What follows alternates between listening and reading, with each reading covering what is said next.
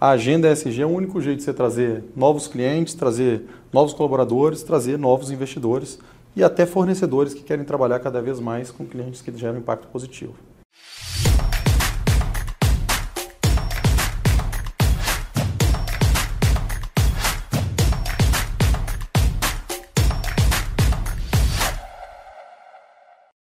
Conter as mudanças do clima a partir das ações conjuntas mundiais é objetivo das conferências das partes, a COP, realizada pela Organização das Nações Unidas. Os países que participaram da COP27 no Egito, em novembro de 22, assinaram um pacto global que busca a utilização sustentável dos recursos naturais e o cumprimento das metas da Agenda 2030. Neste episódio do Investidor ESG, vamos conversar com Renato Franklin, CEO da Movida, a primeira locadora brasileira de automóveis a ter um programa que neutraliza as emissões de CO2 das locações dos seus clientes. Além de ter sido a primeira locadora no mundo listada em bolsa a receber a certificação de empresa B, fazendo parte de um seleto grupo de companhias que tem como modelo de negócios o desenvolvimento socioambiental. Franklin é integrante do grupo Liderança com Impacto, programa formado por CEOs que estão à frente de companhias que adotam compromissos de sustentabilidade. É o primeiro porta-voz do setor de mobilidade no Objetivo de Desenvolvimento Sustentável número 13, que trata as ações para combater as mudanças climáticas. Seja muito bem-vindo, Franklin. Seja bem-vindo, um prazer recebê-lo. Prazer é todo meu, parabéns aí pelo programa, um prazer estar aqui com vocês. E a Movida participou da COP27 no Egito como um dos grandes cases de sucesso no enfrentamento da mudança climática. Quais os principais pontos de destaque que foram apresentados lá? É, esse ano foi diferente, né? A gente procurou ir para a COP destacando o que a gente está conseguindo fazer. Ao invés de dar destaque aos compromissos assumidos, que são muitos e obviamente é uma jornada intensa e de longo prazo, a gente trouxe aquilo que a gente está conseguindo fazer. Então, o destaque de ter a maior frota elétrica do país, ajudar a desmistificar o uso do carro elétrico, o destaque também do etanol, né, que é um combustível brasileiro e que traz uma redução já muito grande em relação à gasolina, então do que a gente está conseguindo fazer com o incentivo ao uso do etanol, que eliminou mais de 120 mil toneladas eh, de CO2 na atmosfera só no ano passado, e trazendo as ações também no, no quesito S, né, social, como é que a gente empodera realmente para ter uma liderança diversa, que entende o mercado consumidor e que com certeza vai fazer bem para os negócios desenvolvendo essas ações e iniciativas que deixam a companhia cada vez melhor. O Brasil, após receber duras críticas ao longo de todo o governo Bolsonaro, pode voltar a assumir um papel de protagonista nas questões ambientais? Com certeza, o Brasil tem tudo para ser protagonista nessa agenda climática. A gente tem ativos diferenciados no mundo e tem uma agenda de globalização que está se transformando. Né? A globalização no passado ela buscava bastante produtividade, eficiência operacional. E hoje a globalização vai buscar sim consciência ambiental, sim a responsabilidade social, vai buscar também segurança energética e escala. Então o Brasil tem uma participação pequena ainda no comércio internacional e esse diferencial de mudança climática, de mostrar uma consciência ambiental, de fazer cumprir a legislação que a gente tem, que é uma legislação boa, mas que precisa ser cumprida à risca da lei, pode colocar o Brasil numa posição bastante vantajosa no comércio mundial e no mercado mundial daqui para frente. Renato, perante o compromisso com a transição energética, você comentou da iniciativa da Movida dos mil carros híbridos e elétricos, né, que foi anunciado lá na COP. E a Movida tem a meta de ter carbono zero para cumprir com um compromisso com a Agenda 2030. Que outras iniciativas a Movida tem na direção de cumprir esse propósito? Não, legal, né? A nossa agenda para chegar no carbono neutro 2030, ela passa primeiro para eliminação de todo o escopo 1, né? então ter só energia limpa para alimentar os nossos negócios, as nossas instalações, então através de energia solar principalmente. Segundo, né, a mitigação, então carros elétricos e híbridos, eles ajudam bastante a eliminar a nossa emissão de carbono, então estamos convidando os clientes a conhecer as vantagens de ter um carro elétrico, a redução de fricção, que a pessoa sempre acha que vai ser mais difícil, mas quando você se prepara acaba sendo mais fácil do que ir ao posto abastecer e também, também na mitigação através do uso de combustíveis renováveis que são cada vez mais limpos. Você pega o etanol brasileiro, ele polui 10% da gasolina. Então, quando você convence um cliente a utilizar o etanol ao invés de usar a gasolina, você já elimina 90% da emissão daquele cliente. Então, somando isso às iniciativas de compensação, então a gente faz o plantio de árvores, hoje temos um compromisso de plantar um milhão de árvores na reconstrução do corredor do Rio Araguaia, né, através do projeto Black Jaguar Foundation, é, a gente vai atingir o carbono neutro até 2030.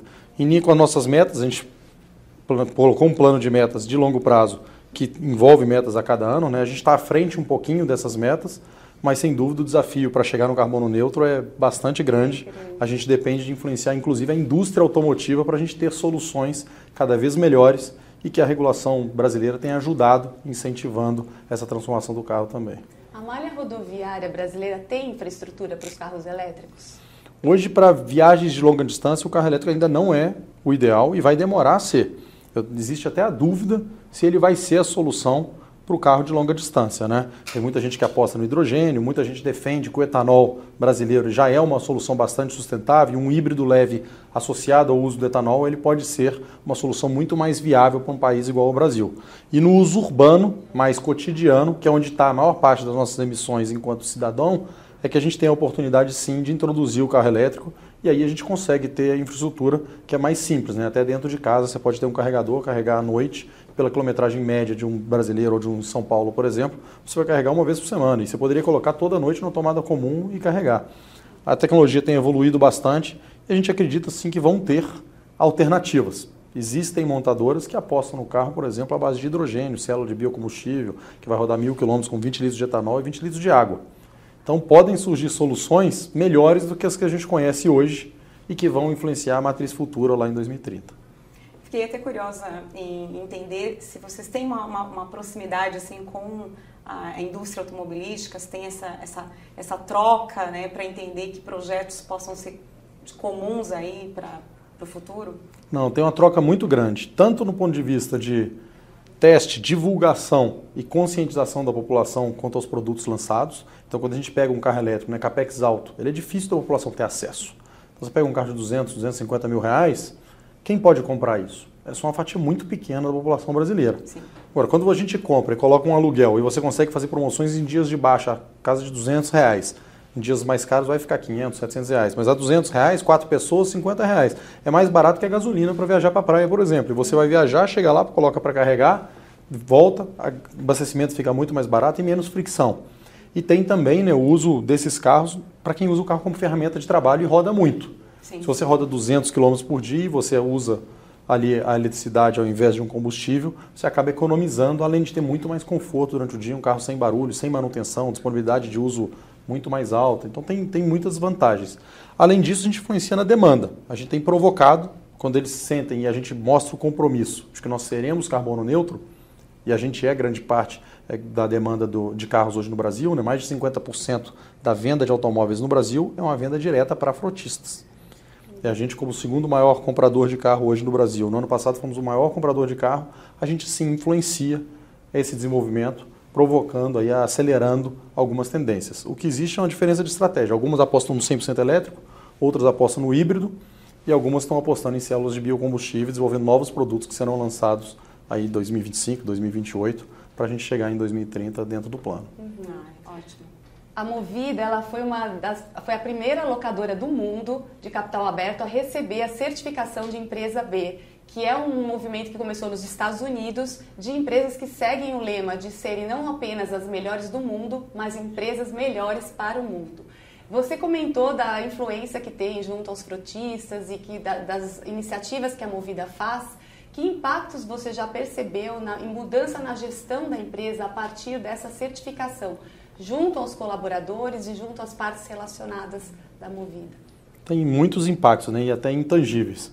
Eu brinco, né, quando a gente foi conhecer a certificação de empresa B, né, que me foi apresentada, eu falei que é um manual de gestão de boas práticas de governança mesmo, que é a chave para a perenidade de qualquer companhia. Né? Quando a gente fala sustentabilidade, tem a ver com isso, perenidade, empresa sobreviver durante esses desafios todos que a gente tem do ponto de vista macroeconômico.